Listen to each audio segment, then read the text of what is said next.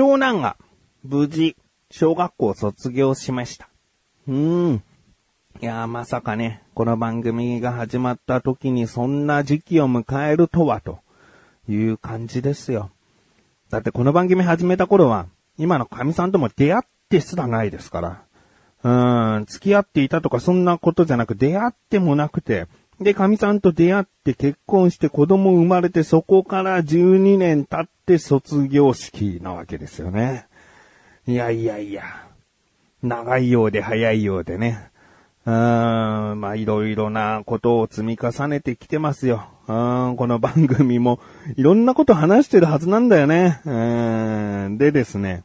今コロナ禍なので卒業式に保護者全員が参加できるということではなく、一人だけしか行けないんですね。で、卒業式のその体育館の中に一人だけしか入れないので、まあ、あの、学校に来る分にはいいと。外で待機するとかそういうことはいいと。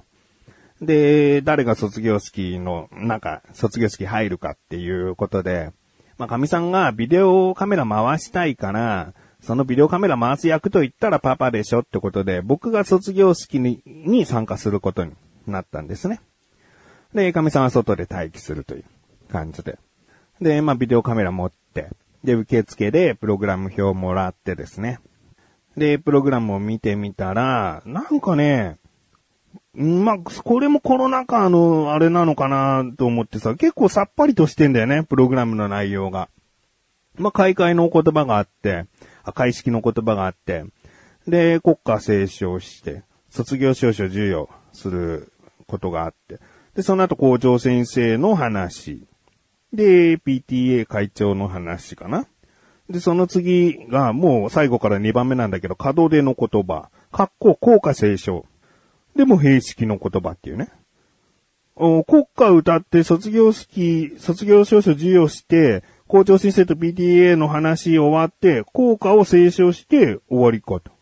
なんかあっという間だな。僕が思ってた卒業式って結構ね、盛りだくさんな感じだったんだよね。うん、とにかく歌をね、すげえ歌ったし、で、まあでもちゃんとね、こうしっかりと卒業式の卒業証書を授与している息子の姿をバッチリ収めてさ。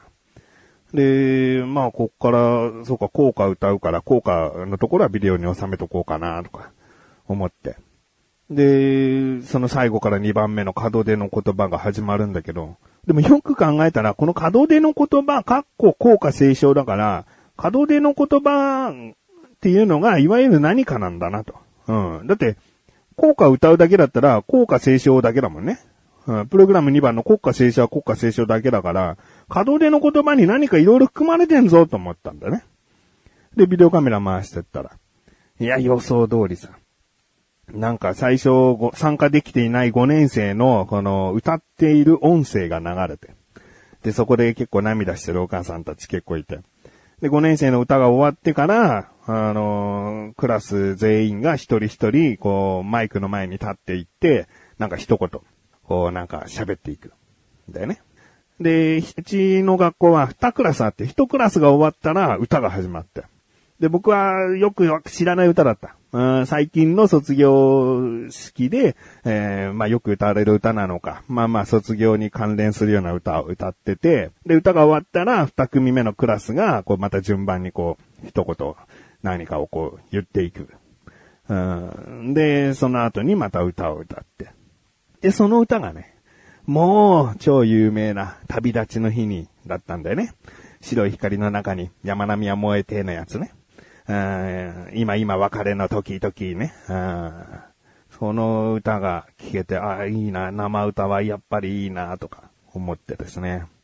うんで、最後に効果を斉唱したと。うんまあ、ずっとね、これ、これどれだけ長く続くのかっていう不安にさせるぐらい手がね、ブルブルなってきてたけどね。あのー座ってる席は悪くなかったんだけど、ちょうどさ、子供が一人一人マイクの前で喋っていく場所をうまく映すのには、腕を、脇をもう開いて掲げないと取れなかったんだよね。うん、だからその状態で約10分ちょっと、うん、こう撮り続けてたから、なんか感動もしてるんだけど、腕も疲れてくるという、なんかこう、ちょっとした試練になってて、あ、終わったと思って。で、無事ね、卒業式を取り終えて、うん、無事卒業できてよかったなっていう気持ちはすごいありましたね。えー、でね、まあ卒業式自体で僕何が好きかって、やっぱり、この期待してた歌なんですよね。えー、今回はですね、卒業式の歌についてちょっと話してみたいなと思っている自分がお送りします。菊池のなだらか向上心。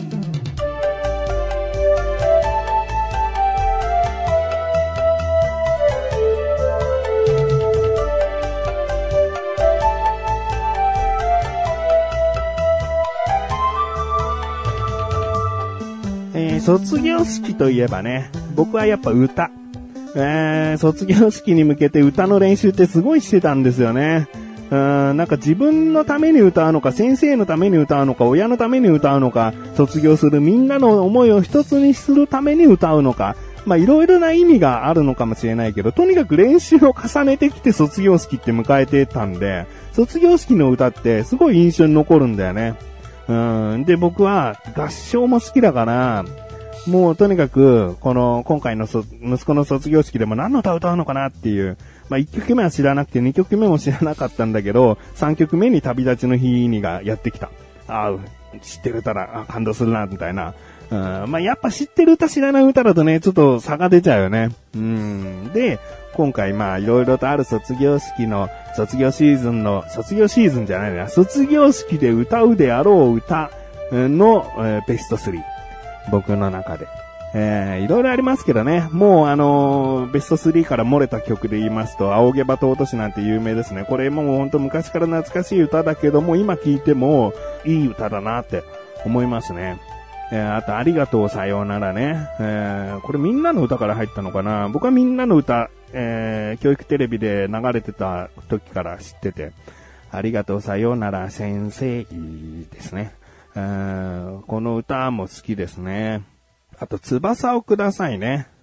え、翼をくださいは、一応ポップスだったのかなうん、だけど、赤い鳥さんのね。うん。だけどこの歌も卒業式だけじゃなくか、でも、うん、卒業だからじゃなくてもね、いろいろ歌いましたね。あとは、中学の時に歌ったかなこれは僕好きな感じですね。えー、遠い日の歌ね。遠い日の歌っていうのは、あの、サビがですね、ルーだけなんですよね。あの、A メロの部分は普通にちゃんとしたね、あの、歌詞なんだけど、サビがルーで。で、まあ合唱に向けての歌だから、まあそこでうまくどんだけハーモニーが綺麗かっていうところの歌だと思うんで、うん、でね、うん、カノンなんだよね、ほとんどそのコード進行的なやつが。だからすごくカノンって、テンテレレンテレレンテレレレレっていうやつね。うん、あの、もういろいろ、いろいろなジャパニーズポップスでも、このカノンのコード使っとけばヒット曲になるって言われてる、うん、ぐらい、こう、まあ、日本人なのか、全世界の人間なのかわかんないけど、人にこう、すごく心地よくさせるメロディーライン。コード進行らしいんだよね。で、それが確実に多分この歌入ってるんで、僕はこの歌好きにさせられてるのかなっていうのはあるんだけど、でもこの入りとかが好きなんだよね。うん、すごくこう、一気に中学をよ思い出す。えー、まあ、あとは、もう、殿堂入りが旅立ちの日にですね、この歌嫌いっていう人はもうよほど卒業式にちょっとトラウマがあったりとか、まあまあ、本当に学園生活楽しくなかった、えー、嫌な思い出の方が強いとか、そういう人たちは嫌いかもしれないけど、まあ、無事、こうね、結構明るく卒業できた人にとったらこの歌が嫌いっていう人は少ないんじゃないかなと思うんだけど、この、旅立ちの日に、ね、えー、今今別れの時々ね、えー、このこの歌はもう殿堂入り。僕は好きですね。さあ、えー、これからベスト3行くんですけど、あの、このベスト3はあくまでも小学生の時の卒業式だと思う。うん。この時に歌ったので好きな歌ベスト3。うん、俺じゃベスト3ってこの3曲しか歌ってないんじゃないかっていうぐらいかもしれないけど、いや、もっと歌ってる6曲ぐらい歌ってた気がするんだよね。うん、まあいいでしょう。3位。3位はですね、思い出のアルバムです。えー、これはですね、あの、非常にこう、歌いやすい歌でもあるね。あどういう歌かっていうと、軽く歌うといつのことだか思い出してごらん。あんなことこんなことあったでしょ。嬉しかったこと、面白かったこと、いつになっても忘れないですね。えー、で、これ四季折々でね、春のことですね。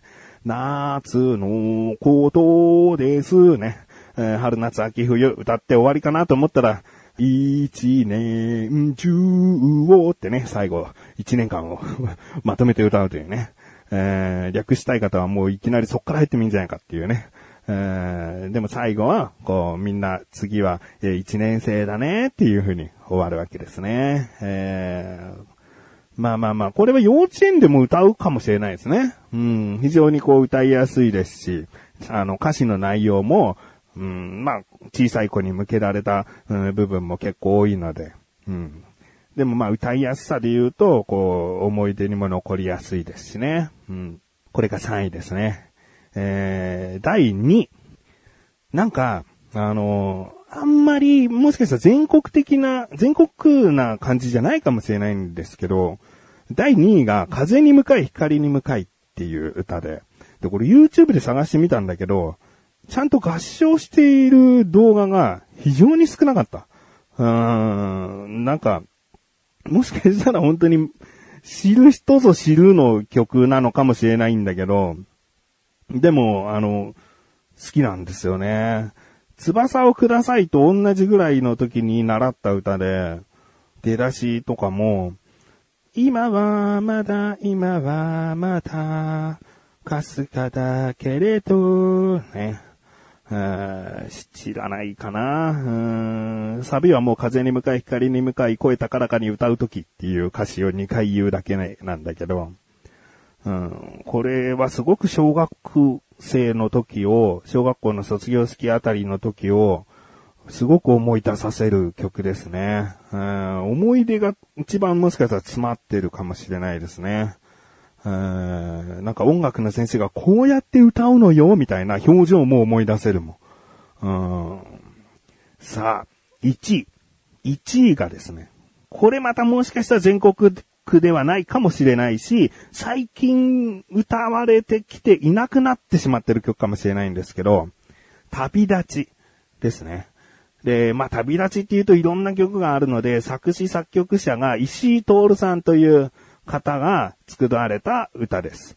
えー、出だしが心の窓を開いてごらんという歌詞から始まるんですけど、まあ、サビがさあ出かけよう青春という名のこの旅路へかな？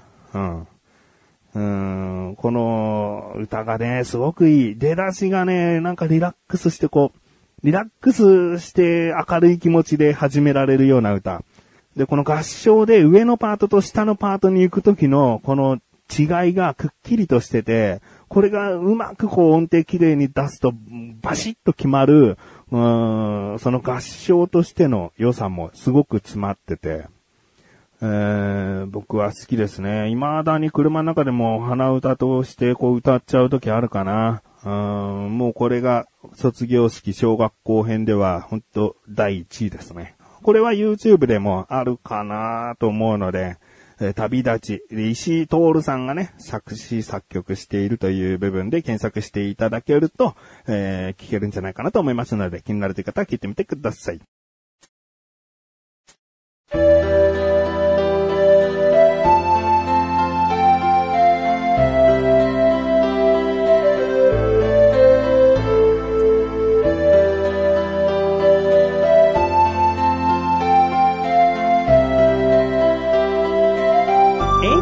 そしてすぐお知らせです。このあなたの過去写真が配信されたと同時に更新されました。菅井菊池のコンビニ侍金で見てください。今回は僕からのおすすめ食品でローソンさんで買ったポークフランク、粗挽きフランクかな？だったかな？えー、これをなぜ僕は買ってしまったんだ、シャボくんという話から始まっております。気になるという方、ぜひ聞いてみてください。あと、キキコーヒーもしております。えー、また面白い結果になっております。ぜひ聞いてみてください。ということで、なだらか今年はまいせ、セブカチで、それではまた次回お会いで、菊池翔でした。メガネたまりでもあり、お疲れ様です。